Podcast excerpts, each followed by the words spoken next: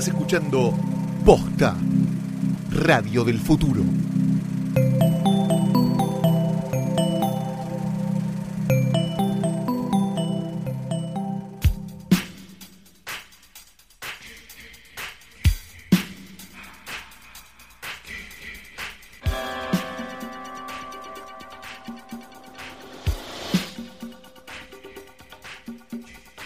Días, buenas tardes, buenas noches o cuando le estén dando play a esta cosa, esto es el regreso triunfal de Hoy tras Noche, el otro podcast de cine de posta.fm. Decimos el otro podcast de cine y en realidad deberíamos decir el podcast de cine de Posta FM. Mi nombre es Santiago Calori. Y yo creo que soy Fiorella Sargenti, creo. Está creo. recién bajada un avión. Ay, la Ay, reina ya, está Era todo para decir que tenía avión. jet lag ella.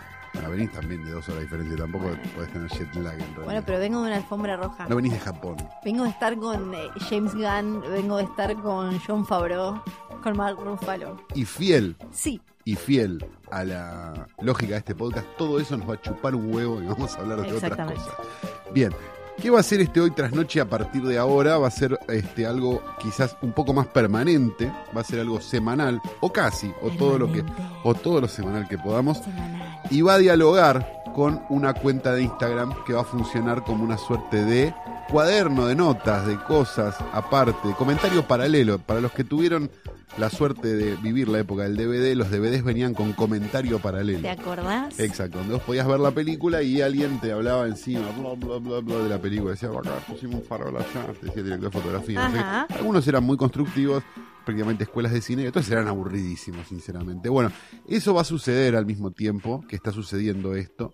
Vamos a recomendar cosas, vamos a ir tirando las cosas que fuimos viendo, vamos a ir haciendo una serie de cosas, este, de Florencia y yo, en principio. Este, Vamos a ser Instagramers. Vamos a hacer como Instagramers, pero vamos a llevar la cultura Pero a bien, Instagram, claro. lo cual es como extraño, porque, porque es como... Va a haber confusión. Claro, va- vamos a generar confusión.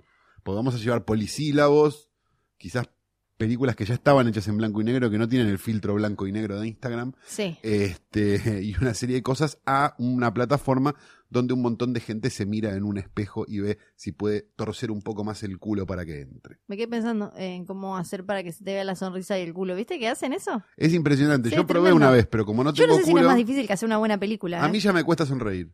Así que imagínate. Sí. Y encima nací sin culo, lo cual culo. me genera como una situación bastante compleja. Muy realmente. difícil. Bueno, ¿y acá qué vamos a hacer? Acá vamos a hablar, eh, por, por lo menos hoy y la, la semana que viene, vamos a hacer los dos episodios de que dimos en llamar Memoria y Balance parte 1 y Memoria y Balance parte Cuando 2. dice dimos en llamar es, él vino con todo y dijo, quiero, quiero decirle, quiero decirle memoria. Y hoy vamos a hablar de todas las películas que valen la pena, nuestros top 5, que Ajá. son diametralmente opuestos, se van Claro a dar sí. cuenta, de películas estrenadas en cine desde que hoy tras noche no fue hasta que hoy tras noche empezó a ser de vuelta. ¿sí? Es el momento repeto. Es el episodio repeto. ¿Qué pasó en los cines cuando no estuvimos Exacto. nosotros? ¿No? Bien, vamos a hacer eso. Y la semana que viene vamos a hacer lo mismo, pero con streaming, VOD, películas del torrent y películas, como nos gusta decir a nosotros, que vas a ver en cine cuando a Silvia Zuller se le reconstituya el imen. Bien, y a partir del tercero volveremos a hacer lo que hicimos siempre, que fueron estrenos, películas para ver en streaming cuando no hay estrenos, y algún clásico cuando no hay ni películas para ver cine ni películas para ver en mucho, streaming. que va a ser, que va a ser muy- muy seguido. que va a ser muy seguido. Esto, siempre siguiendo la misma lógica, que las películas no son meteoritos que caen en la Tierra mágicamente y de repente hay algo, sino que son parte de un contexto que es interesante elaborar y tratar de entender por qué esa película existe ahí y no existió antes o después. Exacto. Te salió divino, boludo. salió divino, Casi que, que me dan sí. ganas de escucharlo, de entrar al Instagram. Que por cierto, ¿cómo es? Eso lo vamos a decir al final, para que Ay, se queden, para que se queden escuchando hasta el final, porque me dijeron una Es cosa verdad. muy importante. Yo, yo, eh, trabajé muchos años en televisión. Claro, soy medios loco, yo te vi. No, pero ante- atrás de cámara Ah. trabajé muchos años. Eh, delante de cámara trabajé solo ese mes. Ah, pará, sí, botineras, me Es que- acuerdo. sí, botineras, este, amo de casa también si querés. Decime, decime todas las malas. Decime todas las malas. Eh, bien, y hay un concepto muy, muy, este, que se ha acuñado en la televisión, que es muy importante, quizás no lo conozcas, que es la mina en bolas va en el último bloque. ¿sí? Ah. Entonces, nosotros lo que vamos a hacer acá es con- no decir nada hasta el final. Vos básicamente lo que querés es que me saquen mi credencial de feminista de Twitter. Exacto, sí, o te corran que por ya- ya izquierda. la tengo por- como, la tenés eh, medio sacada porque, no def- porque defendiste un par de películas Sí. muy, muy polémicas. De eso vamos a hablar en algún momento. Este, mm, a sabiendas de que ustedes pueden hacer fast forward a esto hasta el final, ¿no? Escuchen.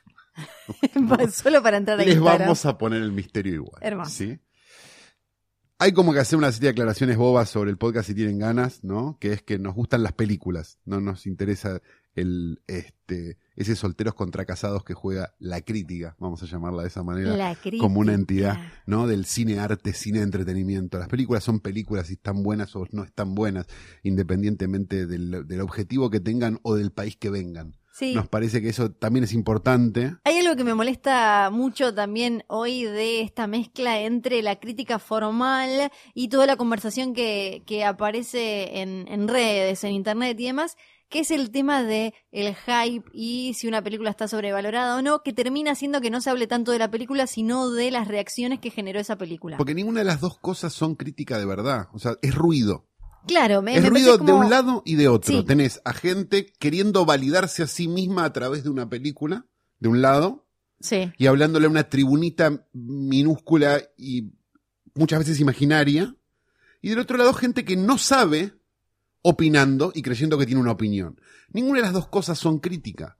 sí. O sea, que a Mongoche le haya gustado o no gustado algo, no lo convierte en una crítica, lo convierte en la opinión de alguien sobre algo. Sí, pienso ahora también incluso en, por ejemplo... La eh, verdadera, perdón, la verdadera Sí. función de la crítica es ayudarte a terminar de entender o a contextualizar algo que vos viste. Si vos vas a un museo y ves un cuadro de Pollock, por decir, te parece un boludo que tiraba manchas en una tela hasta que te lo explican y te dicen, no, bueno, esto es así, así, y dices, ah, es interesante este tipo que me parecía un boludo tirando cosas en una tela. Bueno, esa es la función de la crítica cinematográfica. Por desgracia, en el último, en los últimos 25 años se convirtió en un me gusta, no me gusta. Vaya, ahora esta la mato y esta no la mato y nos ponemos todos de acuerdo y, no- y nos tocamos ¿Y las en qué- bolas claro, entre ¿y en qué nosotros. posición y es te medio triste, Sí. digamos, llegado el caso. Con lo cual llega un momento donde uno dice, bueno, ok, voy a confiar en mi propio criterio, voy a confiar en el criterio de tal o de cual, que no es crítico, pero que entiende de películas. O sea, uno debería poder formarse su propio camino ya a esta altura, porque las condiciones están dadas y porque es muy fácil hacerlo. Pero a veces hace falta como algo que te diga esto, aquello, digo, o esto conecta con esto, qué sé yo. Bueno, nosotros pretendemos ser eso, que no es ser críticos, porque ser crítico me parece que hoy está completamente devaluado como, como, como, como cosa, Sí, como profesión, por desgracia, porque este, hubo, gra- una, hubo grandes críticos, hubo grandes cosas que si uno lee y se pone a buscar va a encontrar este, cosas muy interesantes de Calqui, de, de Homero Cinate Benetti, de un montón de críticos que tuvo este país que eran muy buenos, de Moira Soto, digo, de, de un montón de gente que hasta los 80, me animaría a decir, trabajaba muy bien. Y después se convirtió en cinco poronguitos, tres estrellitas, no sé qué, me gustó, no me gustó, y una agenda que Bueno, se es- entiende fácilmente Viste que cuando ahora uno lo ve. salió, ahora salió Scorsese y hay varios directores hablando mal o enojados con Rotten Tomatoes y todas esas páginas o Metacritic que agarran y le ponen como numerito a las películas. Pero también deberían empezar a preguntarse para mí por qué la gente está más metida, por qué estamos todos más metidos en esa gilada que en por qué no se hacen tal o cuales películas y demás. Primero porque hay que leer, Sí, porque leer, crítica implica leer. Sí, es algo claro. que no sucede, pero eso por un lado. Por otro lado, a mí el sistema de Rotten Tomatoes, que a lo mejor tiene un cierto, este, mm, ¿cómo, cómo decirlo? Como, como una cierta diferencia entre un tipo de crítico y otro, me parece un poco más serio que el sistema que nosotros tenemos, que es el de todas las críticas, que no sé si alguno es amigo de todas las críticas, les pido disculpas, pero este- esta es mi opinión, simplemente, sobre todas las críticas, que me parece absolutamente perverso que alguien que tiene firma en un diario hace 30 años tenga el mismo valor que juanpija.blogspot.com. Me parece una barbaridad que las, digamos, el promedio de, de, de, de, de, de- de- de puntaje, que ya es perverso de por sí, Sí, sí, de sí, una película o de críticas positivas o negativas, la dictamine alguien que uno con el que uno puede estar o no de acuerdo, ¿eh? digo, ahí ya entramos en una disquisición de gustos de me cae bien el del cronista comercial puede- o me cae mal Y puede el de ámbito sí, y el financiero. del blog puede estar bien escrito, Y el del puede blog estar puede bien, estar bien desarrollado- escrito. y todo, pero es un camino que hay que ganarse. me Exacto, imagino, me parece que, digamos, claro, exacto, Sí. me- me- no sé, digo, yo, por decirte, críticos que a mí me gustan, Paraná Sendros de, de ámbito financiero.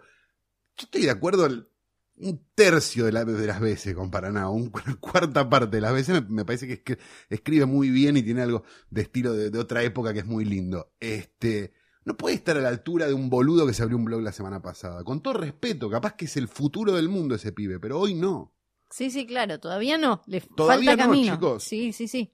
Hay que ver un montón de películas para decir esto es así o esto es asá. Entonces digo, eso, esa democracia de, de- de la Internet, es muy interesante porque nos acerca a películas, porque un montón de cosas, pero a la vez también hace esto, que a mí me llama la atención un poco, digamos, como de, no sé, ponele, todas las películas, hay determinados críticos que las películas de género no le gustan.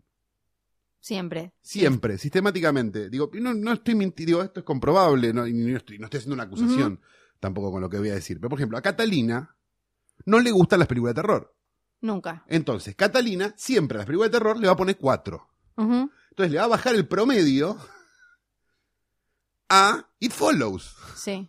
Bueno, Porque Catalina le pareció de terror y era 4. Está todo su Bueno, derecho. y esto no te para. Catalina está en todo su derecho a que no le guste la película de terror. Sí. Ahora, ¿por qué mierda le computan el voto a Catalina? Sí. Bueno, Si bueno, ya sabemos pero, te, lo digo, te lo digo de otra forma. A vos que no te gustan las películas de superhéroes, que para Sí. mí son así como en su momento Star Wars con su secuela em- arrancó como otra forma de narración y demás, para mí tienen que ser consideradas aparte. Como Ya te otra- doy mi respuesta. No pondría mi puntaje ahí.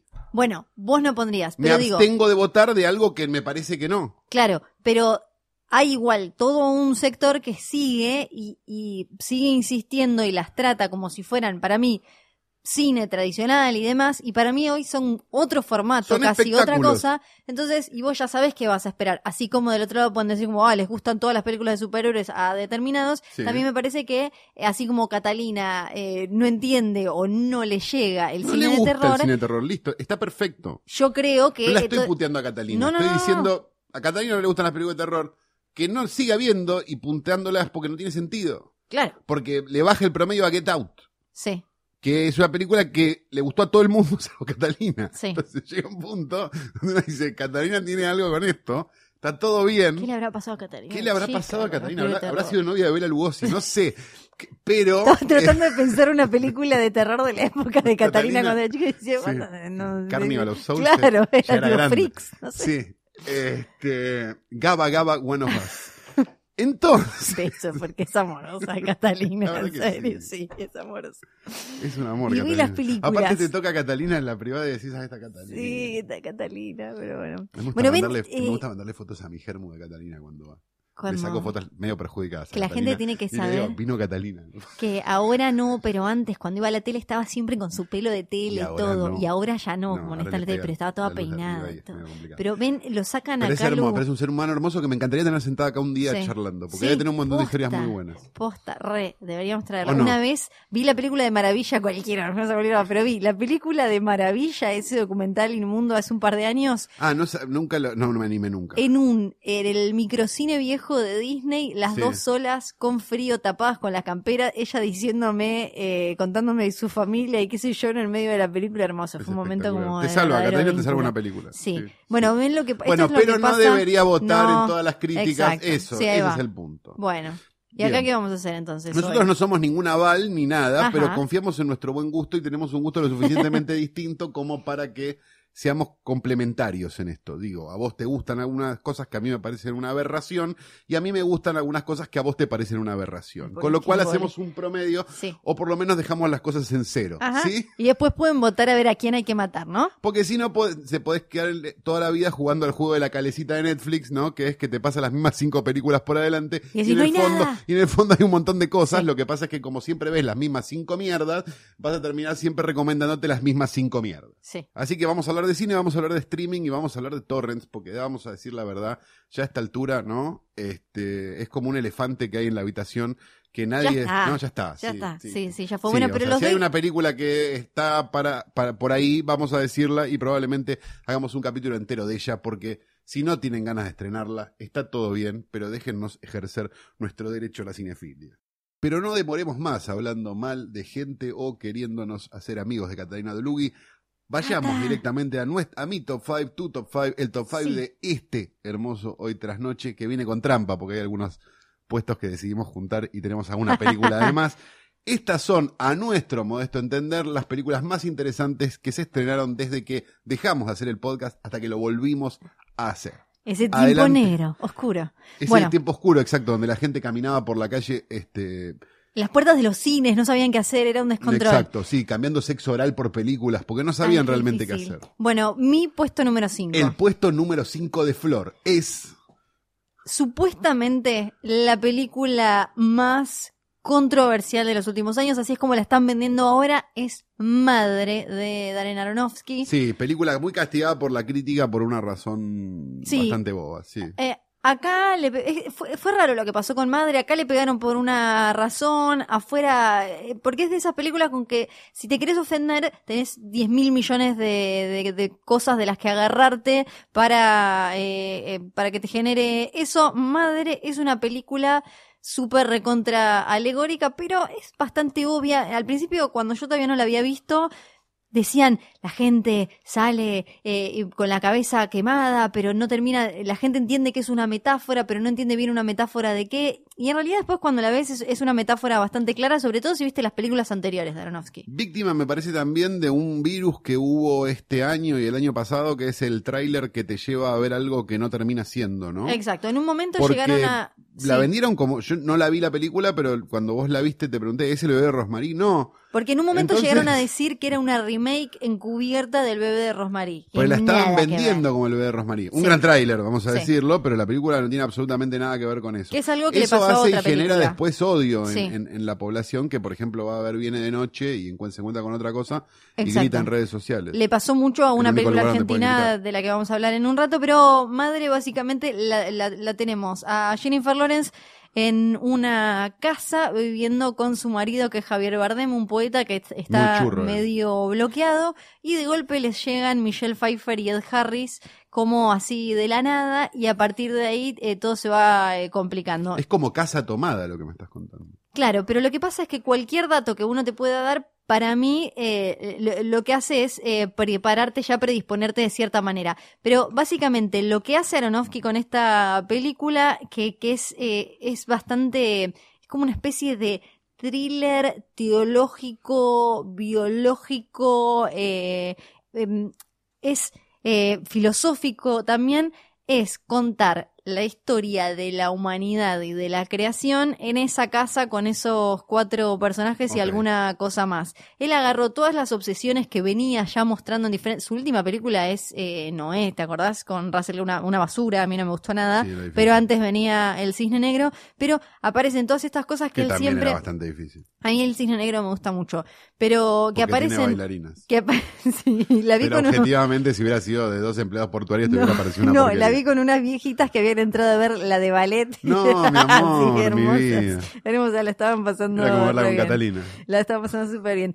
Eh, lo es bastante torpe en algunos, eh, en algunas partes. Me parece Bueno, que pero es- cuando se pone alegórico, Baranowski es torpe en general. Sí, ¿no? y me Digo, parece que Requiem no- for a Dream es una película absoluta, digo, visualmente Sí. muy interesante, pero absolutamente didáctica. Exacto, también. pero claro, también, tal cual, ¿no? me pareció que te agarra mucho de la mano y te lleva a través de, de la alegoría de O lo sea, que quiere hacer.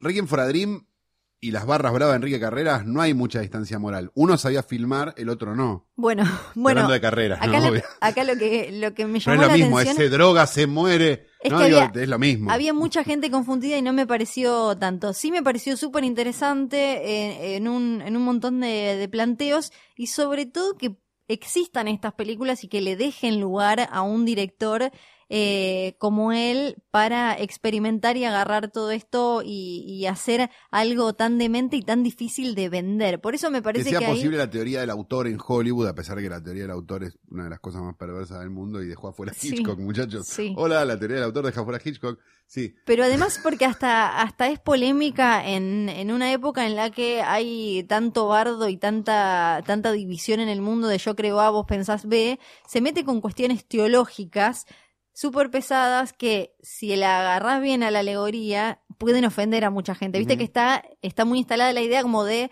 Dios, figura masculina, Sí. creación, tierra, mujer y demás, y él un poco como que eh, subierte ciertas cosas y juega con esos elementos eh, y de ahí puede resultar ofensiva. Por eso hay gente que se fue del cine, hay gente que además es bastante gráfica en, en- y violenta en algunos momentos medio gore que tiene. A mí me parece que Jennifer Lawrence no me gusta siempre. Por ejemplo, eh, haciendo de Mystique en X-Men me parece que es pésima. pre- pre- sería preferible que pusieran una de una novela o a Miley Cyrus o, o algo así. Pero me parece que eh, bien Igual, perdón, dirigida. no me quiero meter, ¿no? Pero, Sí. pero este, pesar la carrera de Jennifer Lawrence por haciendo de Mystique en X-Men, sí, pero habiendo para estado mí en sí.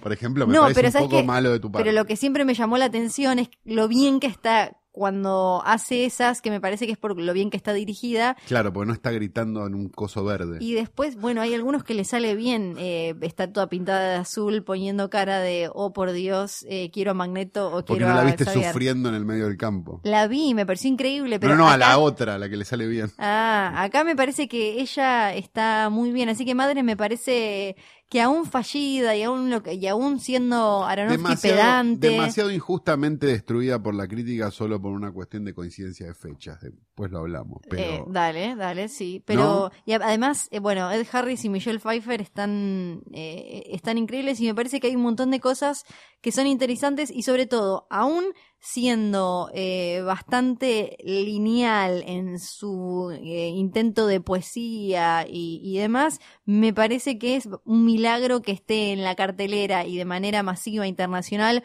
una película así cuando directamente ya eh, nos tratan de, de- de- o sea, la- la- las películas son en las últimas Transformers, ni siquiera ya es como un pegan una imagen, una imagen con otra que ni siquiera tienen ningún tipo de, de coherencia, o sea que me parece bastante milagroso. vayan a buscarla al torrent igual porque duró lo que un pedo en un canasto en cartel. ¿no? Sí, no, que ya- ya me parece que ya Sí. no está más entre nosotros. Mi puesto número A 5 es La Cordillera de Santiago Mitre, 2017. Guión de Mitre y Mariano Ginás. Y me parece un- también un divertimento de Mitre y Ginás de en tiempos donde ya te preguntas hasta de qué lado está el kiosquero, ¿no? Sí, Digo, donde, sí. donde, donde el progresismo se dedica a tratar de entender un poco cómo es, de qué lado está ¿Qué quién. hizo Pepito en la ¿Qué hizo dictadura? Pepito durante la votó a la dictadura y una serie de cosas, hicieron una película que la gente salía del cine indignada porque tenía final abierto. Sí. No, y aparte había una cosa hermosa que salían y te decían, es muy obvio que es Macri, me pareció que, y después venía otro y te decía, es tan obvio que es Kirchner, que Claro, era, eso me ya Eso, eso, es lo genial de la Exacto. película, digo, al margen de que no tiene un final abierto. Si vos Sí. no lo entendiste, es porque tenés que volver a la primaria. eh, bueno, era muy difícil eso Era porque muy obvio lo que, digamos, el, el final es totalmente obvio, Sí. por lo cual es, bueno, volvé a la primaria, lectocomprensión, y después volvé a ver la película y decime si no entendiste lo que te está queriendo decir. Me pareció muy interesante como experimento. Me, digamos, me gustó la película, me parece de las argentinas de las más interesantes, después vamos a hablar de otras, pero, pero súper interesante, enorme, aparte, una película enorme desde todo punto de vista, de producción y de cosas que me parece una de Fincher, digamos. sí, nivel- bellísima sí, y aparte de esa que se te mete abajo de la piel. técnicamente hermosa, Sí. digo, suena bien, son millones de cosas. Eh, y, y eso, ¿no? Y esa situación de que hizo que una película que para mí hubiera hecho muchos menos espectadores, los hiciera finalmente por esa, por esa polémica que instalaba. O sea, porque llegó un momento donde la gente ya iba a ver qué era lo que tenía esa película, Sí, como pasaba en los porque 80 de qué es lo que tiene esta película que la gente, viste que vendían Sí. como esa- las vendían de esa forma. Tiene eso. Porque para mí el tema es, le pasó un poco como a madre, que se la vendió de una manera, Exacto. porque sobre todo con las películas nacionales hay que venderlas fuerte para que la gente entienda lo que entienda, vaya las primeras, la primera semana, sobre bueno, una todo. película que además estrenó muchísimo. Exacto, se estrenó, salió a escala super 300 masiva salas, creo, una cosa así. Sí, creo que es con- récord para una película argentina o algo Sí. por el estilo. Y eh, se la vendía mucho como una especie de House of Cards, como anda a ver, claro. político, una de An- Alan Pacula, y vos lo que te ver era una película era- de personajes. La gente iba a ver a Darín siendo un presidente malo que en algún momento quizás asesinaba a alguien o algo así, y se encontraba con eso que no era tan claro, que tiene giros, momentos que en la película va cambiando, primero parece una cosa y después eh, te termina llevando por otro lado. Se va a un lugar sobrenatural, se convierte Sí. por momentos en El Exorcista, en El Exorcista 2 vuelve a ser un thriller político. Digo, hay un montón de cosas muy extrañas y que al espectador lo, lo, pueden llegar a, a mover de un lugar a otro, ¿no? Y eso el espectador se pone mal, porque digo, hay un momento donde el espectador quiere que le den la calecita de Netflix, las primeras cinco de Netflix siempre, y cuando no se las dan, este, probablemente este, se ponga muy nervioso. ¿Qué fue lo que terminó pasando con la cordillera? Película que disfruté, como dije, y que la pasé muy bien, pero que cuando me enteré quiénes eran sus detractores, me puse mucho más a favor. ¿Por qué? ¿Por qué? Igual me parece muy interesante lo que decís del final. Era realmente un experimento social súper interesante. No, me, eh, me tocó verla con público, Público, público. público real. La, la vi dos veces. Una con eh, críticos y después con público público. Y la gente se quedaba sin entender ni saber si había terminado o no. Y en realidad, yo no sé si es para uno que vio muchas películas o qué, la lectura era bastante clara de la definición de hacia dónde clara. fue el personaje. Era Sí. ese, era, eh, eh, era el cierre, no quedó para nada abierto a ver, uh, qué es bueno, es malo, no sé. Hay un montón de cosas que, que obviamente no tenemos los detalles o lo minucioso, pero eso es lo rico. Pero aún si una película tiene un final abierto y lo que te hace es tener toda esta conversación, Sí, valió la pena irla a ver. sí claro. Por más que vos pienses una cosa, por más que alguien piense que es Macri y otro piense que es Kirchner, digamos, es lo mismo. También era tristísimo y me parece que es tristísimo que reduzcamos todo tipo de De debate político, a moral Kirchner. a Macri Kirchner. Porque una cosa es que lo hagan en Intratables, en Claro, no sé qué, que sí. bla, bla, bla. pero ahora pensar que toda expresión artística hoy tiene Argentina, tiene que estar, si habla de política o de moral, eh, dividida. Es política o otro, moral, es ridículo. es sí. como, eh, sí, sí, me, me, me pareció tristísimo desde ese lado. Y entonces como que vos veías incluso en las notas cuando lo llevaban eh, a Mitre y a Dolores Fonsi a diferentes programas y los trataban como si fueran de un lado y era como, dale, ni siquiera viste la película Claro. y no es ni el punto ni nada. ¿Cuál es tu puesto número 4, Flor? Y puesto número cuatro es Dunkerque, de Oh, Christopher de- Nolan. Me llevo los huevos en una carretilla. la película de Christopher Nolan sobre un episodio de eh, la Segunda Guerra Mundial que también... No veo película de Christopher Nolan. Sí, Ya, ya, me imagino. ya era el trompito, ya me hinché los huevos, ya está. ¿Qué, las de, ¿qué, qué viste? El las de trompito. Batman no viste. ¿Viste Vi Inception? Vi Ince- no, ¿Memento? vi Following. Sí, La, no, no, media hora más. perfecto. Memento, Sí. bien, te Ajá. queremos. Insomnia, te queremos. Sí. Después que ¿El gran truco? No me gustó tanto. La del trompito, me los huevos y ahí ya Inter- me bajé. Interestelar, no.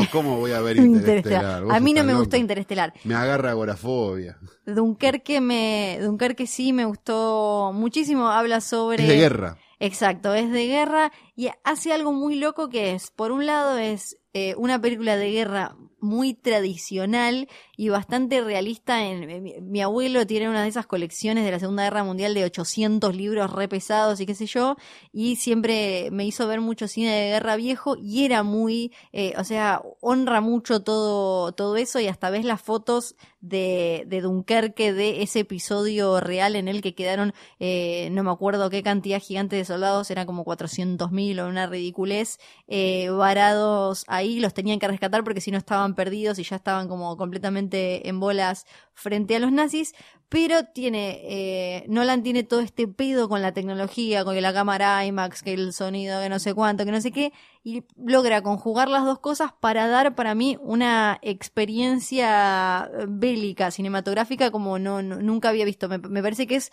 una dignísima proyección y eh, una eh, modernización de, de- esa narración clásica bélica, incluso aún teniendo eh, una estructura particular, porque vos no la viste, ¿no, Caro? No, no veo películas de Nolan. Porque lo que es cierto, puta madre, eh, lo, lo que él hace es dividirla en tres, Sí. teniendo en cuenta que la, la- ¿Y juega con la temporalidad? Más o menos. Ah, no te puedo creer. Más, pero pará, pero pará.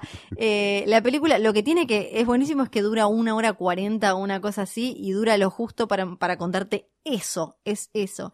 Pero lo separa Es entre... un primer acto para no la 40. que sí, más o menos. Eh, entre la experiencia de los soldados que estaban ahí, un piloto que estaba, que tenía que, que sobrevolar la zona y unos civiles que fueron con un barquito a rescatar a algunos de los soldados. O sea que juega con la temporalidad. juega con la temporada, sí, pero no. O sea, no es, no es un, no es un gimmick, no es una cuestión eh, sorpresa. Pero algo está pasando una no hora y media antes que otra cosa. eso sí. No, no es un gancho sorpresa. A mí lo que me gustó es que me pareció que no es esa cosa, ese gancho o ese truquito para parecer, para que parezca novedoso, sino que para mí tiene un anclaje en lo narrativo que es que cada, de- dependiendo en qué lugar estás, en la guerra o en una situación así de extrema, vas a sentir, vas a vivir el tiempo de diferente manera. Entonces, una es una semana, la otra es una hora y el otro es un día.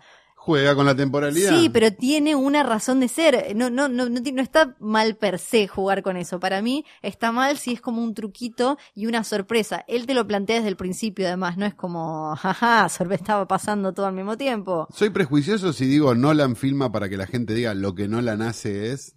A mí me ¿Qué parece es lo que sí. dijiste desde que empezaste a hablar de la película? Como que, que- qué cosa. Claro, porque digo, hay como una cosa de, de, de, de- de, ay, yo le voy a hacer esto porque Sí. soy Nolan. Me, Sí, me da como sí, esa para sensación. mí él se cree, o sea, Todo lo que tiene- leí de la película. Para leí mí- más que lo que la hubiera tardado en verla, en realidad. Sí, no sé, más pero, posta, pero- ¿eh? Porque no pero es es una cosa de principio. Pero para mí él claramente se toma muy en serio a sí mismo y eso a veces le, eh, por ejemplo en Interestelar para mí le, le juega en contra, pero en Dunkerque a mí me, me gustó todo y me parece que aún sus pedos personales y obvio y estas cosas de soy Nolan y bla bla bla Soy Nolan. no perjudican a la historia, siempre todo está en base de la historia, eso me pareció lo más importante. Como por ejemplo eh, que no es una película en la que los malos son los nazis, los alemanes, y nunca los escuchábamos, nunca los vemos, nunca nada, que es algo que está súper recontra explotado y el tipo sabía esto y no lo usa porque lo que quería mostrar era otra cosa. Entonces Lo para que mí... Nolan hace. Pero por Dios, no se puede nada con este hombre. Pues Ya la vas a ver y para mí eh, realmente es una, una... No la vas a ver nunca porque ver sos nunca. un cerdo de- horrendo. Sí, al final se pone medio yankee británico y está toda esta cosa que por eso se enojaron los franceses porque decían, nosotros también estuvimos, nosotros cállense, también boludos, sacamos ese sopa". idioma, no se entiende y Vayan no a comer bañan. sopa de cebolla. Caló. Mi puesto número Sí, 4 por favor, es ¿cuál es? The Void o Conjuros del Más Allá, título de Ah, qué hermoso en el título. Sí, una película de Jeremy Gillespie y Steven Kostatsky. Esa gente no existe, lo estás que no- inventando. No, son- no, No, existen, sos sí, Rostein y vos, son Rostein y vos.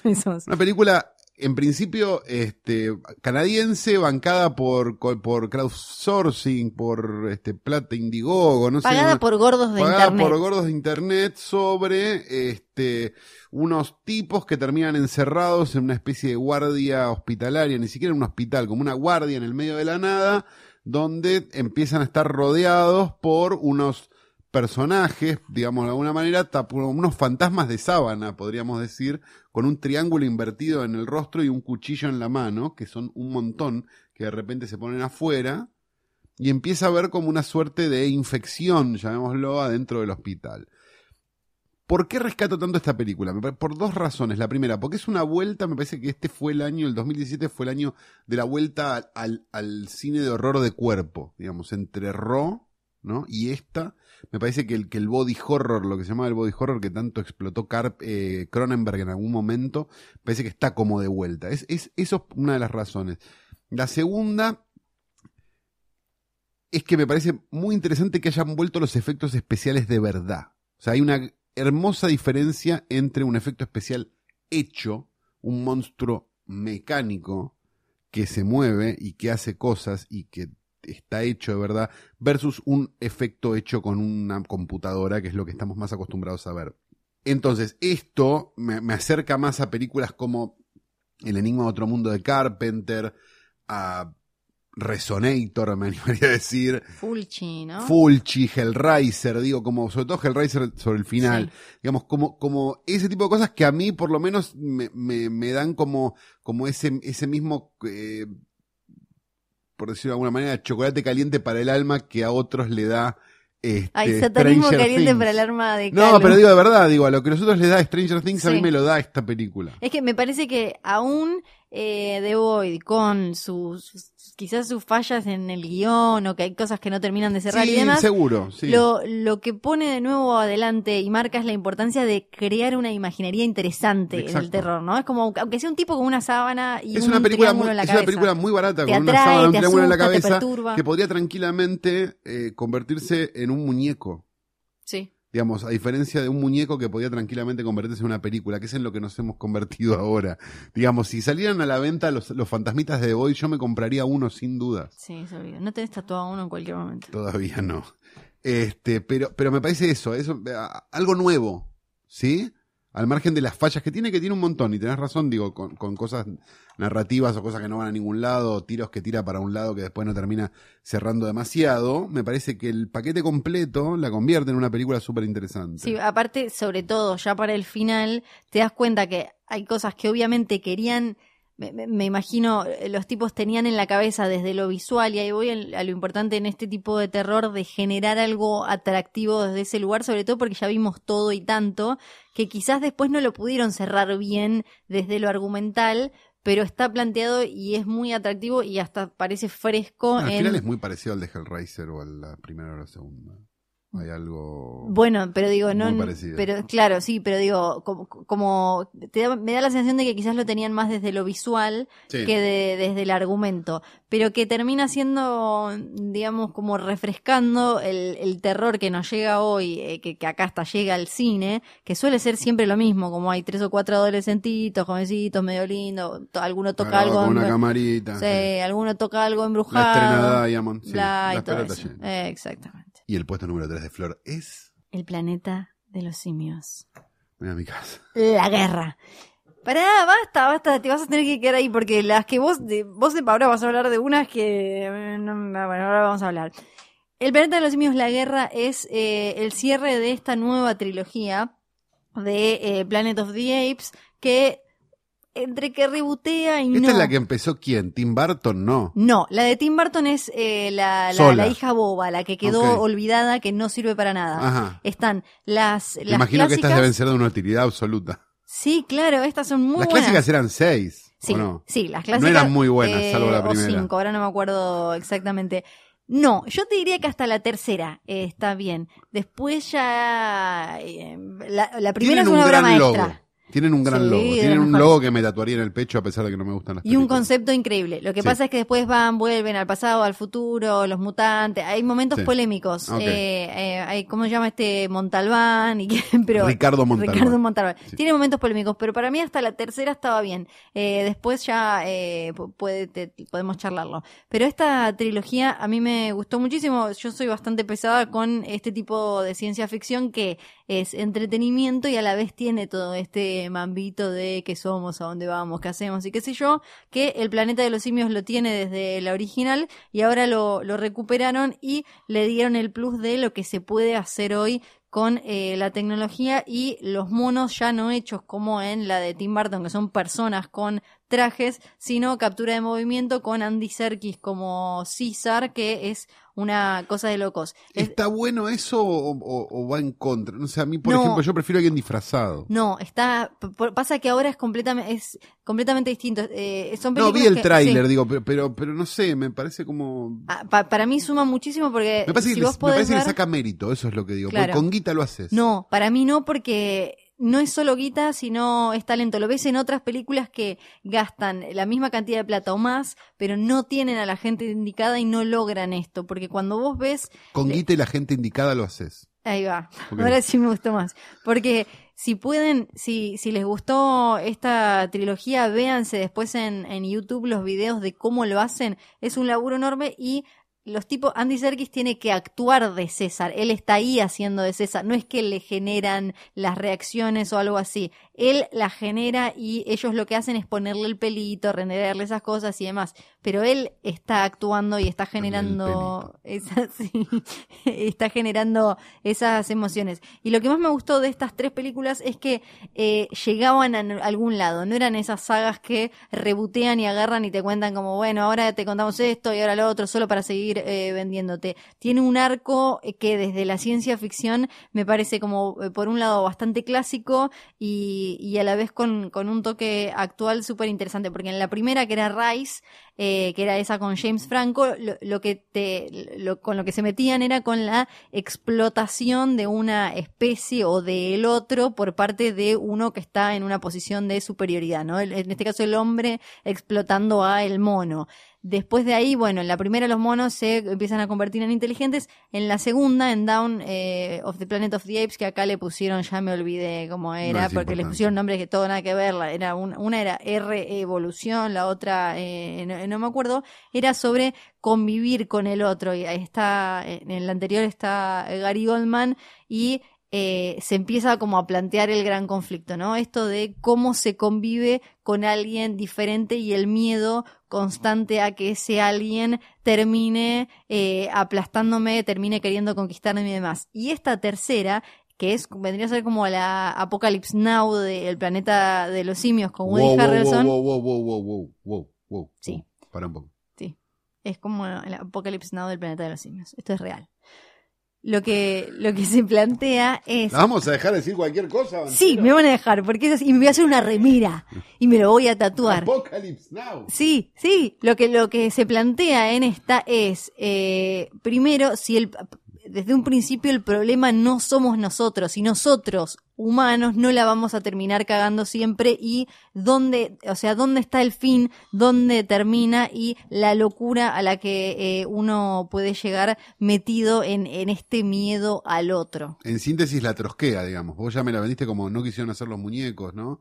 Como Sí. esta no la están haciendo por la guita, es como la de la corriente clasista y combativa, digamos. Un poco, Una ponele. cosa así sería. Ponele. ¿La corrieron por izquierda ya la película porque es de monos? Y Sí, le, porque le no el gorilaje? Esto es real, porque no había mujeres y eso que hay hay monas, pero Ah, dijeron que en, en todas Las mujeres son monas en esta película. Básicamente, Vamos a sí. correrla por izquierda, ¿fue así? eh, básicamente casi todas las películas que estoy mencionando, salvo dos, eh, fueron corridas por izquierda porque les faltaban mujeres. Así que sigo restando puntos, eh, femipuntos. Tengo cada vez menos femipuntos. Cada vez menos fe en punto. Pero eh, a mí me gustó muchísimo, me parece que es de esa ciencia ficción que te presenta un mundo fantástico que te atrapa desde lo visual, desde lo, fascinante de ver lo imposible, pero siempre como picoteándote un poco la cabeza. Así que me, me pareció, y aparte tiene unas actuaciones, El planeta de los simios, eh, increíble. Y ahora vienen, empiezan a aparecer los plot points, ¿no? Las, que- las- la- los truquitos, ¿no? Mi puesto número 3 es compartido entre dos películas nacionales. él, claro, él va a tener todos truquitos. Vamos a hablar de una de las películas más esperadas por la crítica y una de las películas más sorpresivas para la crítica, Por Ángel de que se estrenaron exactamente en- con una semana de diferencia. Sí. ¿Sí? Así que vamos a poner las dos bajo el mismo paraguas y vamos a hablar de Desearás al hombre de tu Ersama. Ay, mira, él era todo para, armó todo para poder hacer ese chiste pelotudo y está muy contento Bien, ahora. vamos a hablar de Sama, primero de Lucrecia Martel, la película más esperada por los Fab Four de la crítica, Sí. que se convirtieron directamente, no sé si vieron que había unos bots de Sama en Twitter, que cada vez que la nombrabas aparecía uno de cuatro críticos de cine defendiéndotela por algo, incluso cuando no la estabas atacando. Que Sama me parece que también Gente que jamás interactuó con vos, de repente te hablaba de la que película estaba con total seriedad. Gente que no te saluda en las privadas ahora de golpe, hola. Hola. Voy Me a hablar de Sama. Puede ser que a Sama le haya pasado algo parecido, Sama de Lucrecia Martel, de lo que hablábamos de la cordillera, se vendió desde cierto sector de la prensa y demás, tanto como una película que terminó ahora siendo, es nuestra candidata para los Oscars, Sí, como una que tenía para mí que un gran ver, error. Sí, eh, Enorme error. Pero eso la terminó instalando desde los medios como una película que tenías que ir a ver, pero en realidad es una película hecha para cuatro personas. Es una película muy difícil de recomendar. Es una película que tiene millones de valores, es una película excelente, es una película que narrativa y visualmente hace cosas increíbles, hace cosas muy jugadas, hace cosas que no estarían bien para el canon y sale airosa de eso. Es una película que cuando le pedís que haga algo lo hace. Es una película que creeríamos que iba a ser este, una película quieta y un montón de cosas, y es una película quieta y un montón de cosas, pero cuando arranca, arranca, y sorprende para el cine de Martel, sobre todo la última media hora, digamos, ha- hay un montón de cosas que, que, que realmente son interesantes. Visualmente se me ocurre que hay muy pocas películas que se vean como se ve Sama, me parece que es un riesgo enorme y un montón de cosas. Y la- no se puede ser pro Sama o anti Sama, digamos, es ridículo. La película tiene sus valores y tiene un montón de cosas que están buenísimos, digo, de verdad, porque es, porque, porque es cine. ¿Sí? Digo, le- cuando te quieren preguntar qué es el Pero cine. no es cine para los que hacen cine. No, es cine, pa- eh, es cine, en- en, eh, es cine como es cine Fitzcarraldo de, de Herzog o es cine como es Cobra Verde de Herzog. Digo, son películas bastante parecidas, de hecho. Este, la sensación que me da es que es una película que la embarró de más el ego de la crítica. O sea, hay una situación donde la, la Sama es posible gracias a Martel, no gracias a un montón de boludos que la aplauden. Bueno, sacando la crítica, La- ¿cómo, ¿cómo se la recomendás vos a No, a yo no un sé, es lo, es lo espectador? primero que yo estoy diciendo. Me parece que hay películas para un determinado público, digo, o sea, eh, yo no pretendo que Sama haga un millón de espectadores. No, no, pero no un Ese es el- millón. no, pero para, ese es el cinco. problema. Cinco, cinco que no trabajen en cine, porque digo, Para mí es una película que si vos te gustan las películas europeas, por ejemplo, vos Sí. tenés un gusto por las películas europeas, o tenés un gusto por películas como un poco fuera de la norma, te puede interesar. Si a vos te gusta, si a vos te gusta sí. David Lynch, sí. si a vos te gustó Twin Peaks, vos tranquilamente podés ir a ver Sama. ¿Pero por qué? O sea, sacando el nombre Martel, sacando ¿Por lo que es es la nueva de Lucrecia Martel, contá la historia y de dónde sale el libro. Ya el libro, Es lo, libro el libro lo conocen digamos, eh, pero estudiantes viene- universitarios. Viene- está bien, pero viene de esta, de esta noción de vamos a hacer una película sobre un libro inadaptable, estamos totalmente de acuerdo, Sí. sí, perfecto. Sale airosa, es la historia de un tipo esperando que lo cambien de, de- de- de- Es un empleado municipal esperando que lo cambien de jurisdicción, básicamente. Es una película sobre la espera. Es Claro. esperando a Godot. Sí, sí, sí, sí. Digamos, no, no, no, no reviste mucho más que eso. En un momento pasa algo y se convierte en otra cosa. Digamos, pero, pero no, a ver, alguien que, que le gustan un determinado tipo de cine, me parece que no, no va a ser muy difícil que entre en esta película. sí. Digo, alguien que le gusta, no sé, digo, algo un poco más raro que la media, ¿sí? Algo un poquito menos narrativo que la media. Porque es narrativa la película. En la película pasan cosas, la película avanza a su modo, la película se complica y la película termina, con lo cual no es que es una, no es una, no es una instalación en el Malva la película. Como hay un montón que lo son. Sí, a mí me como el parece nuevo igual cine que argentino que, que se la pasa, re- como dijo una vez Peña, me parece una frase más brillante de la historia, que es el nuevo cine argentino, lo único que hace son remakes de los jóvenes viejos. Y es cierto, esto no lo es, esto es otra cosa. Esto es una película más parecida a lo mejor a, qué sé yo, Aquarius. Digo, si te gustó Aquarius, seguramente Sama te guste. Digo, como, Sí, yo te la entiendo. Ese tipo de te- Te cine. la entiendo por la, la- o sea, que uno puede enganchar a alguien hablándole de Sama por la temática, por ni hablar por por eh, cómo está filmada, por lo técnico, por el talento de Martel y demás. Pero ahora, cuando empezás con los detalles de la trama, me parece que, que hasta aleja. Digo, estoy ¿seguro? no estoy hablando de la calidad de la película en este caso, estoy Seguro. hablando como de por qué eso, loco por eso que lo primero, por eso esta lo primero película. que dije Sí, son sí. esas películas que es muy difícil de recomendar. Porque es un tipo como eh, de la época del virreinato, Exacto. en un lugar cerca de Paraguay. Hablada en cinco idiomas, que, bueno, sí, Claro, un es montón como, de cosas. sí. es- es- o sea, desde ahí me, me pareció cuando la vi milagroso que llegara, o sea, el, el peso que tiene que tener Martel, igual eh, la tiene plata de eh, una, una medio mundo más o menos para poder hacerla y demás. Sí, me parecía que tenía que venir como con algún tipo de disclaimer porque se había con esto de, sobre todo después con lo del Oscar y demás, se estaba vendiendo como, y, y veníamos de que No, la no, y un montón de veníamos gente puteándola, público- sí, exacto, seguro. veníamos de que el gran público no entendiera Pero eso va a eh, pasar. o, o se ofendiera, se enojara con la cordillera. Con la cordillera, Y exacto. de golpe lo mandamos a ver Sama. Era, queremos que nos caguen a trompadas. Digo. Y si hablamos de películas riesgosas, porque este es el punto, y por, por qué las pongo las dos en el mismo puesto, quiero hablar de Desearás al hombre de tu hermana, la película nueva de Diego Kaplan, La de o la película de Pampita para los medios de Si, comunicación. Si Mira. eh, Corazón de León es Franchella Enano, esta es la de película de Pampita. Exacto, que lo que hace también es agarrar algo y convertirlo en algo, porque lo que agarra es la base de la película, el guion, la verdad, no es genial, digamos, es un melodrama de mierda, todo, todo remarcado y todo con flashback, y lo que hace es ir a fondo con eso. Y lo convierte en una película de Armando Bo, lo convierte en una de Almodóvar de colores, lo convierte en una película de Jesús Franco bien filmada. Al punto de que hay personajes que están doblados y se nota que están doblados. Digo, hay, hay algo Pero hay algo como camp. Yo no la vi. hay algo absolutamente campi. camp, absolutamente Sí. camp, absolutamente kitsch, absolutamente de colores, pero que es el código de la película. Es como cuando vemos esas comedias yankees sobre los 70, Sí. digamos que de repente pasan todo en los 70. Digo, es eso. Vos, obviamente, igual que Sama, me parece que es una película absolutamente arriesgada, me parece que es mucho más riesgoso Desearás al hombre de tu hermana 200 salas que Sama 45, para mí, es cuatro veces más riesgoso, porque la gente que iba a ver la película de Pampita no la va a entender y la gente que la podría entender no va a ir a ver la película de Pampita. Con lo cual, Claro, quedaba en un limbo. Queda en un limbo muy extraño. desprotegida, sí. yo en este año creo que en sala me he reído muy poco en comparación con lo que me he reído con esta película, que tiene algunos de los chistes más gruesos que vos te puedas imaginar puestos en una pantalla. Está como la escena del semen, que es de la que hablan, ¿no? La escena del semen, sí, que, que a Diego Valle le gustó mucho. Yo, yo realmente, yo la, está, está destacada, de verdad, dice, Sí. la escena del semen, Sí. de lo más Ah, logrado del cine argentino, Diego Valle de la Nación, está- Sí. está- fue destacada en el afiche. Yo la llamaría la escena del huascazo, digamos, Bien. porque, porque me parece que es así más acorde al tipo de película de la que estamos hablando. Si ustedes tienen la oportunidad de verla, vayan a verla con estos ojos y probablemente se la pasen muy bien Bueno, ya desde la si ustedes no, entran en los Sí. primeros dos minutos donde hay como un cuadro musical ridículo de alguien montando un caballo, digamos, con, con una música medio de los no vas a entrar. Pero si entras, es una montaña rusa de emociones la película. Bien. Vendría a ser como lo no, no lo voy a ah, bueno, sí lo voy a poder nombrar porque tiene su película, porque si no tenía que hablar de una SE.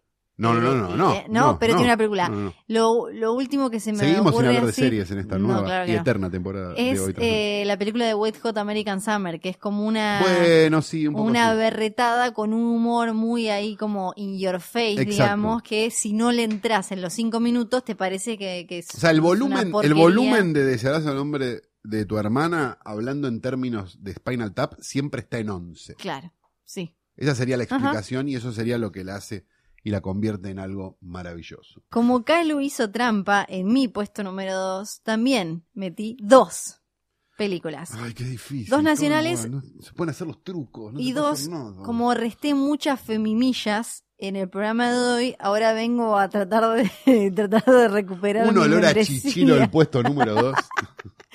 Entonces, elegí dos películas nacionales que tienen que ver con eh, diferentes eh, espacios de lo que uno podría eh, decir que es ser mujer. Lo que al viejo Festival de Mar del Plata le gustaba integrar diciendo el cine y la mujer y poniéndolo en un lugar aparte. Exacto, claro, es como perfecto. películas de minas, porque hay minas. Hechas por nada más. minas, hagámoslo aparte. Claro, por un lado tenemos Alanis, una película Me hablaron que muy bien de Lanis, no la vi todavía. Susana Jiménez no vio, pero la llevó a Sofía Gala a su programa Bien. y le dijo como, ay nena, ¿cómo te vas a sacar esa foto? Y no sé qué. Sí, fue hermoso. Y le digo, Susana, tenés un microcine, no te mandaron el Vimeo, nada, no la podías ver, no, no tenía ni idea de qué pasaba. Una película de Anaí Berneri protagonizada por Sofía Gala, que se ganó, viene de ganarse la, la- la concha de plata, ¿eh? Que Sí, la concha de plata, la sí. concha de plata.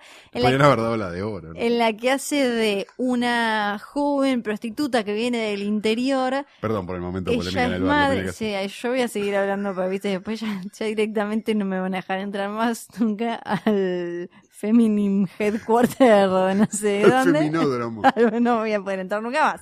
Eh, Tiene prohibida la entrada al conchódromo, Flor, Che, en este claro, momento, no, no, de este no, capítulo. chicas, no, yo no tengo nada que ver con este hombre.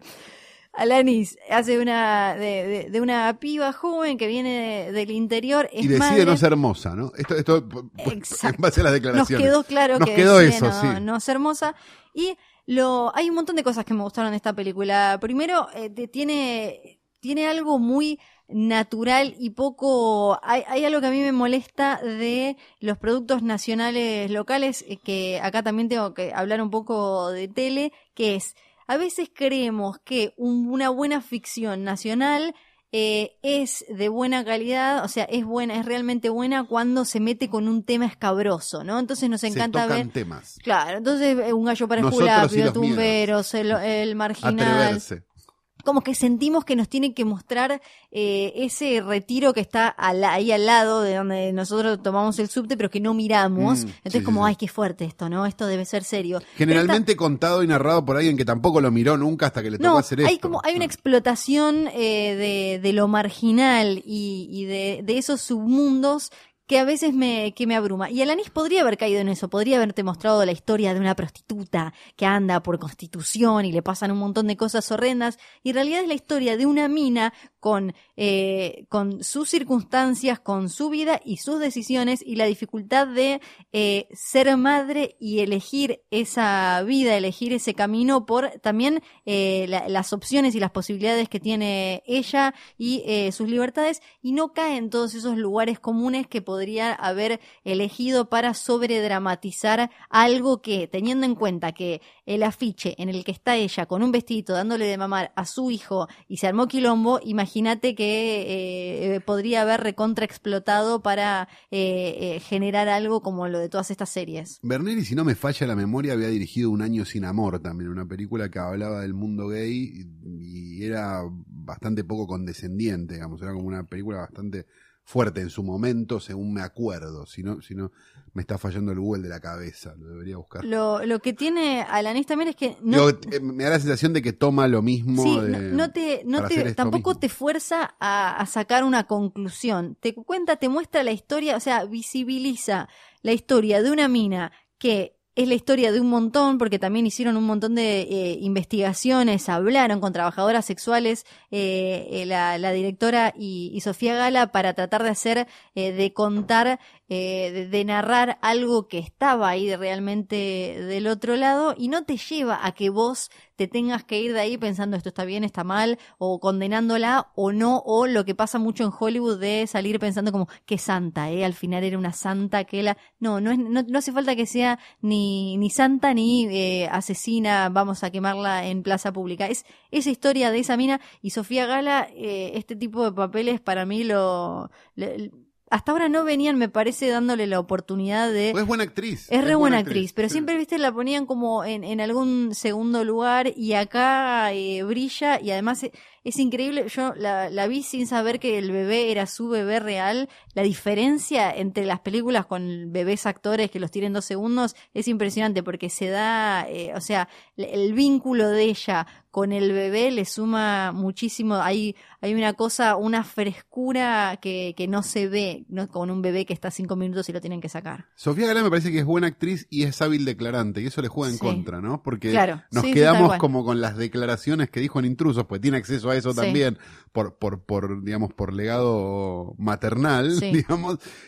Y no nos quedamos en, ah, digo, porque llega un momento donde te sorprende, como, ah, es buena actriz, Sofía. Sí, Sí. ¿por qué no habría de Sí, serlo, está no? súper Claro. bien. Y otra, y lo que tiene la película también es que no hay ángeles y demonios. Esto que decía, no es que ella se va cruzando con gente que la explota, que es algo que también querían marcar. No es que todas las mujeres que eh, son trabajadoras sexuales están siendo explotadas por- explotadas por buitres malévolos que las buscan. Sí y- sucede y es terrible. ¿no? Exacto, Claro. eh, sucede y es terrible y también hay otros casos en los que no. Entonces, cada vez que vos pensás que la película puede tomar un camino hacia un lugar común, medio de forzar algo súper dramático, morboso y demás, no, la película no lo hace. Así que Alanis me gustó muchísimo. Y la otra, porque era con trampita este, es el futuro que viene de Constanza Novik. Del otro lado del arco iris, completamente. Del otro lado, completamente. En, eh, que Esta está- sí la vi. Pilar Gamboa con Dolores Fonsi y la, la película es la, la relación de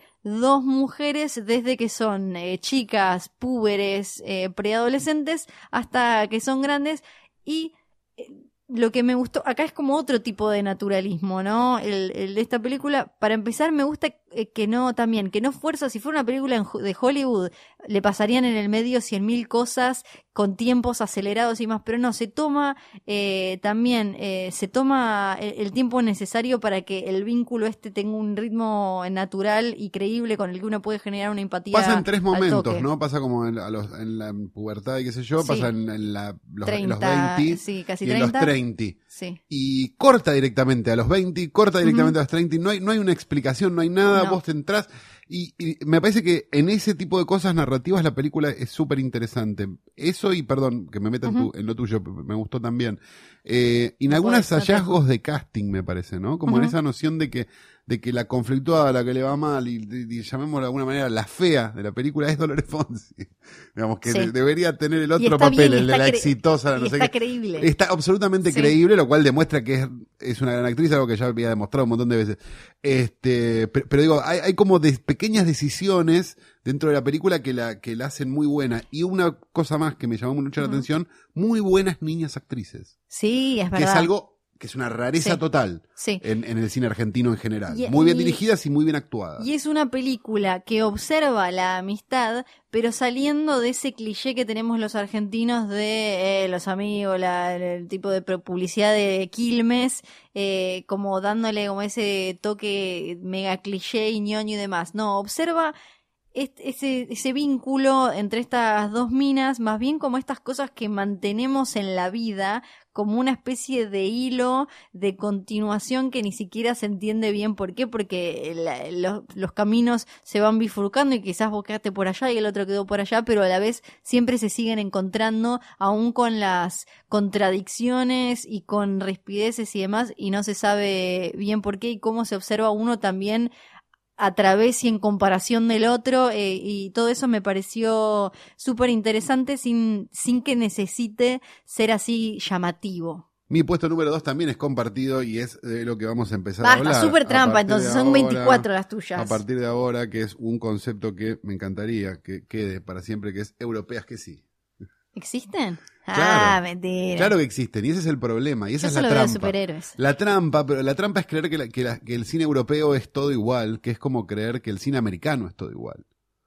Pero. hay muy muchas películas americanas que son horribles, y hay Sí. muchas películas europeas que también lo son. Y hay un montón de películas europeas que también son muy buenas, ¿sí?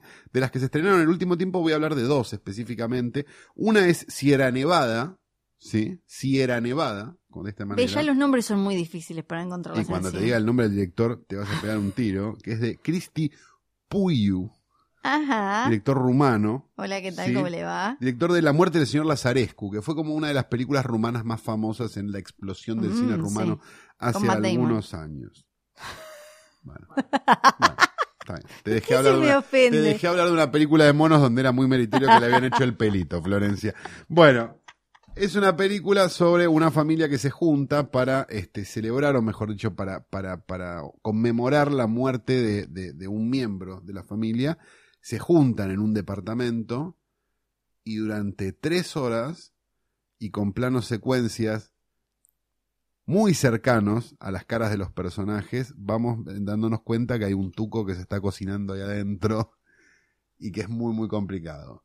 Si vieron Repulsión de Roman Polanski, una Sí. cámara persigue a una persona, bueno, imagínense, una cámara persigue a toda una familia Ajá. en plano secuencia. Es súper interesante para aquellos que tengan tres horas y ganas de ver una No película es de las que te dan un poco de dolor de cabeza, ¿no? Es Sí, medio claro, dogma. sí. No, no, no es dogma, es visualmente es muy linda, hay un montón de cosas, pero es una película Eh, complicada. Complicada. En el otro amplio espectro de mi puesto número dos voy a hablar de El otro lado de la esperanza de Aki Kaurismäki, ¿sí?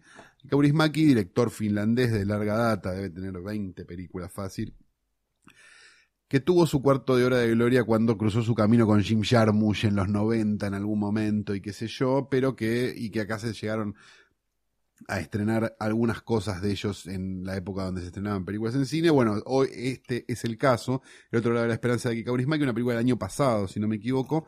Juega, vuelve a hablar sobre los mismos temas que habla siempre, que es como la idea de la inmigración, el empleo y una serie de cosas, contado sin este esa ceremoniosidad y aburrimiento con el que lo cuenta Ken Loach, Sí. sino con sentido del humor y cierta sorna y cierto tono, que es el que tiene Kaurismäki. O sea, básicamente Kaurismäki es un tipo que está obsesionado con la inmigración, el trabajo, la integración y un montón de cosas que son las mismas obsesiones que tiene Ken Loach haciendo unas películas aburridísimas y con moraleja, y Kaurismäki lo hace de otra manera, lo hace con una apuesta muy extraña, muy finlandesa, podríamos decir, que se asemeja bastante al, digamos, al cine de Regman, si querés, en Argentina, o al cine uruguayo de algún momento, cuando los uruguayos hacían esas películas medio quietas y demás, y con una cuestión de arte que para mí está a la altura de Wes Anderson, digamos, hay algo en la, en la puesta, en la forma de contar, en la forma de armar los planos y en, y en la dirección de arte y en un montón de cosas que para mí ver una película de Kaurismäki no hay una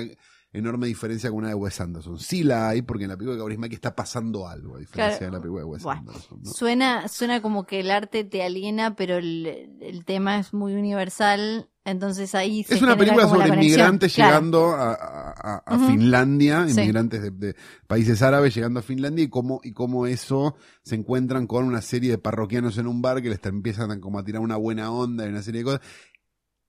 Pero no, es, pero no es lo que yo te estoy contando, porque visualmente es otra cosa. El tipo llega dentro de un, de un container de carbón, sale, llega todo lleno de carbón, se va a duchar, se convierte en otra persona, va, le dan unos papeles en una oficina. Es como un montón de cosas que, que, mm, que vale mucho la pena de ver si tienen ganas de ver una europea que sí, término que espero, prenda de acá en adelante en tu vida, Flor. No quiero, no quiero. ¿Cuál es tu puesto número uno? Y puesto número uno Dale, que nos tenemos que ir, Flor. es uno solo porque yo no hago trampa como No, el mío Santiago también, el puesto Caluca número uno Lori. también es uno solo. Es una película que se estrenó hace no mucho, no sé cuándo estarás escuchando esto.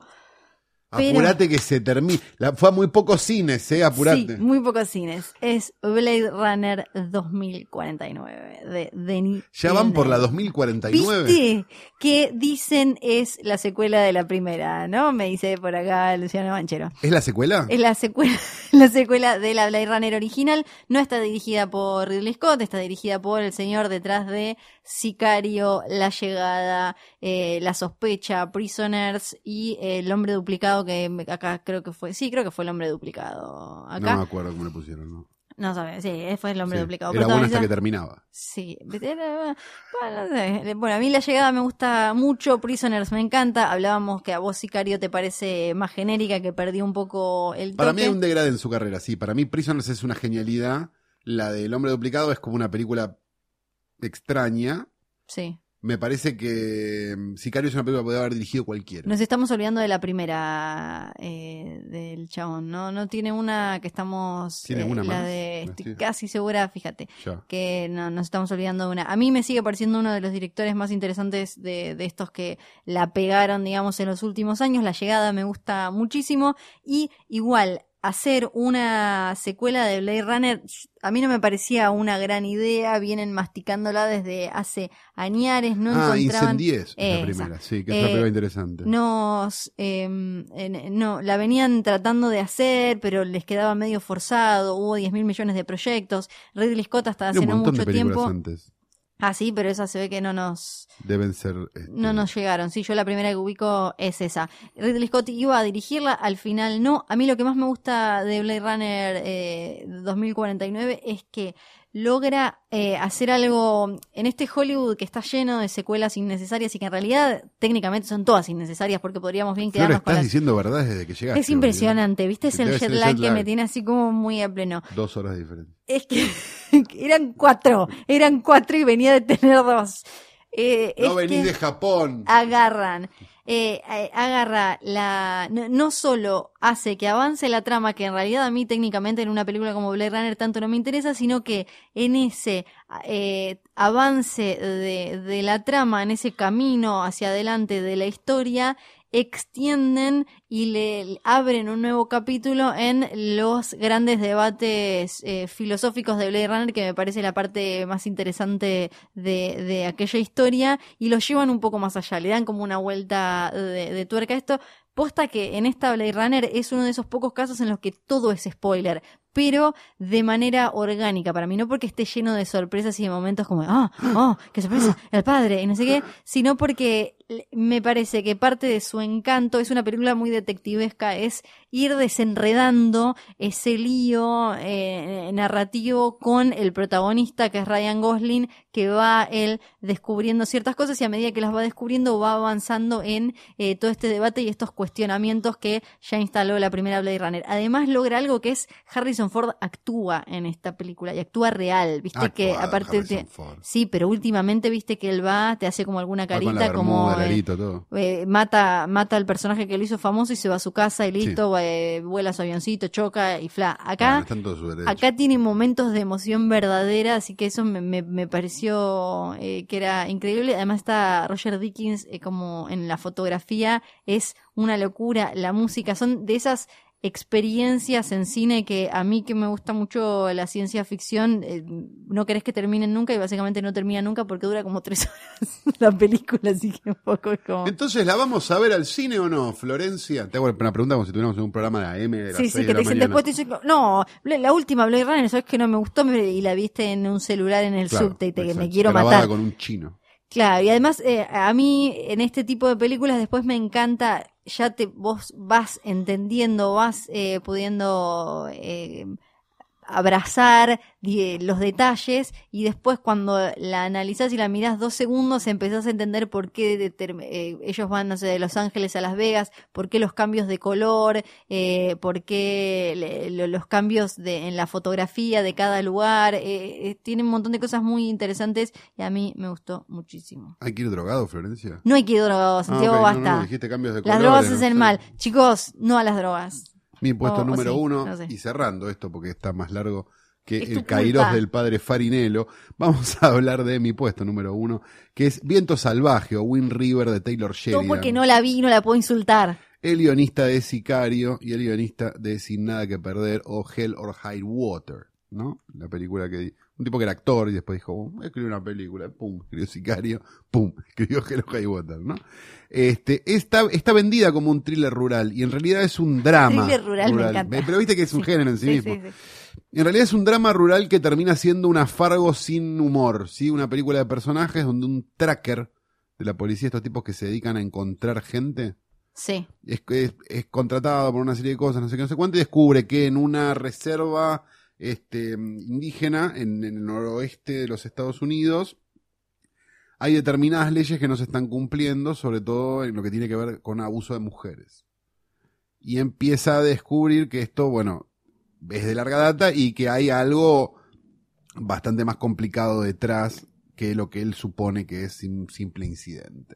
La película es seria, es parca y rompe la lógica de la película guionista. Viste que en general las películas de guionista, no sé si viste películas de David Mamet, digamos, son plano contra plano general, plano contra plano general, y nos vamos a casa. Es muy hábil visualmente Sheridan filmando, lo cual este, lo hace súper interesante. Recomiendo mucho Viento Salvaje, no sé si está este, todavía en cine, pero sí está en el protocolo BitTorrent para todos aquellos que la quieran ver en una calidad Sigue hermosa. un poco eh, la. Porque tanto Sicario como Hell or High Water se, se meten, o sea, son bastante duras en cuanto que presentan un mundo, digamos, poco esperanzado Sí, y demás. sí, sí, sí, va, es por, va por ahí. Sí, es eso, es el noroeste de, lo- de los Estados Unidos. Claro, Tucumán. Porque, porque Hell or High Water te podías quedar con la parte de la. Santiago del Estero. sí, digamos, de. Entre, yo Digamos con los cordobeses. Si vos ahora con el norte. eh, Con Córdoba no te metas. eh, en la. En Nuestro Cataluña, Water no te te- metas con nuestro Cataluña. te podías quedar con el tema, no sé, de la acción, digamos, y esa parte, y ese drama, pero después tenía toda una, no una bajada de línea, pero tuvo una visión y una reflexión sobre lo social y lo económico y la pobreza, que era- Sí. toda, toda esa charla del final de la pobreza es una enfermedad eh, que se transmite, que se contagia de- de en la familia y demás, era como durísima. Esto también lo tiene y por eso digo que es una película que está vendida como un thriller y en realidad es otra Claro. cosa. Muy recomendable y muy maravilloso. Ese es mi puesto número uno de películas que vimos mientras no estábamos acá hablando con ustedes. La mía le rompe el orto. Este fue nuestro Memoria y Balance parte 1 de hoy tras noche. Nos reencontraremos la semana que viene con el Memoria y Balance parte 2 o evitate los VOD. Drios, ¿no? Bodrios, pero con B corta. Pésimo ese, pésimo. Muy Todo este bueno. tiempo pensándolo Muy parece. bueno. Mira, Banchero que es malísimo haciendo Escrito eso. es muy bueno. Escrito es por algo bueno. es guionista este hombre, Escrito por es algo es guionista.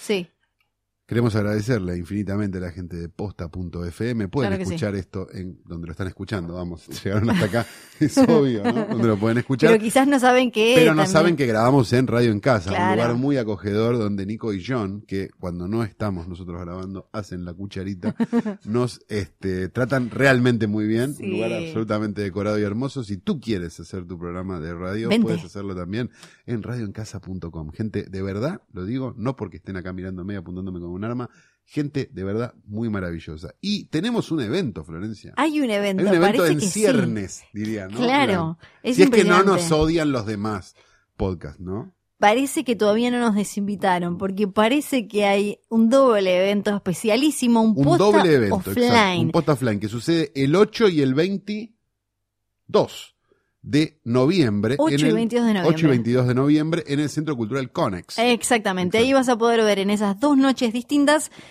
presentaciones de podcast de posta. La primera noche, el 8, vamos a estar nosotros. Exacto, así que las entradas se van a agotar más para el Obviamente, 8 seguramente, porque pues estamos estamos ahí, nosotros. Que claro. Digamos, y después en el, en el 22 están los otros. Sí. Nosotros el 8 vamos a estar junto a Nunca ames a nadie Sí, y Tecla Cualquiera. perfecto. Con música de ¿Cómo hacíamos sin vos? ¿Cómo hacíamos sin vos? Exacto. Y el 22 va a estar Pernocte, Gorda Podcast y El Amor Después con un show de Mecha y Sabo. O sea que Mecha hace doblete. Vamos a decirlo esto. Mm, Claro. Es, es, este, y Sabo también. Ah, claro, Sabo también. O Ah, sea que hábil, Posta. Offline ¿Cómo lo armó? 8 y 22 de noviembre pueden comprar Sí. las entradas eh, ya. Pueden comprar un paquete para las dos, porque probablemente la nuestra ya esté agotada, la Tremendo, del 8. impresionante. Este, Gracias, estamos chicos, nosotros. gracias. Les agradecemos mucho el, el fandom y todo. bueno, nada, después el 22 van, total, tampoco tienen un carajo que hacer, así Sí. que van y ven las otras. Las compran en Ticketek. En Ticketek, ¿verdad? Claro sí, que ticketek.com, sí. buscan posta offline. La verdad, el combo por los dos, este, por las dos, es prácticamente el precio de ir al cine y comprarte un pochoclo, no sean. Dale, pero No es para tanto. Estaremos hablando de un montón de cosas muy interesantes y pasando un montón de filminas, si es que Banchero Sí. nos permite técnicamente hacerlo. Yo quiero ponerme plumas, nos vamos a poner plumas y cosas. Yo me voy a poner plumas. Vos Ah, vas a ir sí. vestida bien. Como una, vos vas a ir vestida como una señora de bien. ¡No! Yo voy a ir con plumas. No, ay, pero qué cosa. Bueno, para, y teníamos que, teníamos que, Y les decimos Hablando de que señoras. el comentario, hablando de Sí. señoras, les decimos que el comentario paralelo de este programa se puede encontrar en la red social. Instagram en el usuario arroba filme junto al pueblo. Nuestro nuevo logo, nuestro nuevo este filme, filme junto, al pueblo. al no es como un chiste, ¿no? De la Es cosa impresionante. de crónica. Ese te pero- salió bien. Este me salió bien, sí. Este, donde encontrarán, este, qué, les diremos, obviamente, qué pasa en el podcast, qué es lo que va a pasar. Le vamos a hacer, este. No esperen cosas gratis, porque viste que al toque te empiezan No, a decir cosas gratis puede gratis, ser, puede ser pero que- más adelante, ahora si nos no, mandan chicos. cosas va a haber cosas gratis, Sí. probablemente anunciemos ahí donde va a haber nuevas funciones, recomendemos cosas para ver que no recomendamos acá, pero porque a lo mejor un sábado a la noche estás un poco rengo y te podemos dar una mano, Sí. ir contando un poco las cosas que vamos viendo, subiendo curiosidades y un montón de cosas y tratando de llevar a una red social donde las mujeres hacen un esfuerzo enorme, como bien dijo Flor, por sonreír y poner el culo en el mismo plano de hablar de películas de Che, Don che, Siegel. che, para que y la igualdad de género llegó a que los chicos también hacen eso. No, más vale, más vale, más Ah, vale, más ah. vale. Sí, sí, sí, sí. Ah. Ambos, los dos, Sí, los dos. Las ahora mujeres ahora sí. Y los hombres, por igual, pueden ser descerebrados. Bien, vamos a ir de menor a mayor, entonces, con esto de el Instagram. Este, queremos ser Instagramers, pero desde el lado de la cultura y que nos inviten a los siete locos. Dicho esto, esto fue hoy tras noche, un episodio que espero que no, me- no, no nos lo propaguen por mega, porque la verdad que es Ay, no. carísimo. Es tremendo esto. Pero Mi nombre es Santiago Calori. Y yo soy Fidel Sargenti.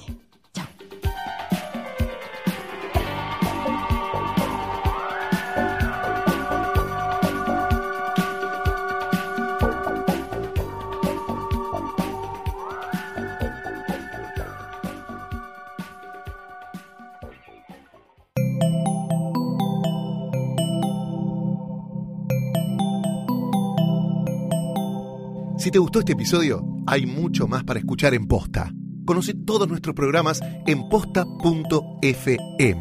También podés llevarnos en tu teléfono, baja la app de Posta para Android o para iPhone o suscríbete en iTunes a tus series favoritas. Seguí escuchando Posta, Radio del Futuro, cuando quieras y donde quieras.